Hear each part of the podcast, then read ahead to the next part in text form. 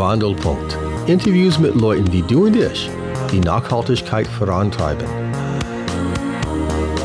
Dann habe ich halt das Wellblechdach oder wie man das nennt, Mhm. äh, habe ich dann mit dem Lastenrad transportiert. Vom mhm. Baumarkt zum war vom Baumarkt, genau, zum Schrebergarten. Toll. Das war schon heftig, ja. Da gab es bestimmt ein paar äh, Köpfe, die sich gedreht haben. Ja, auf jeden Fall. Ja. Super.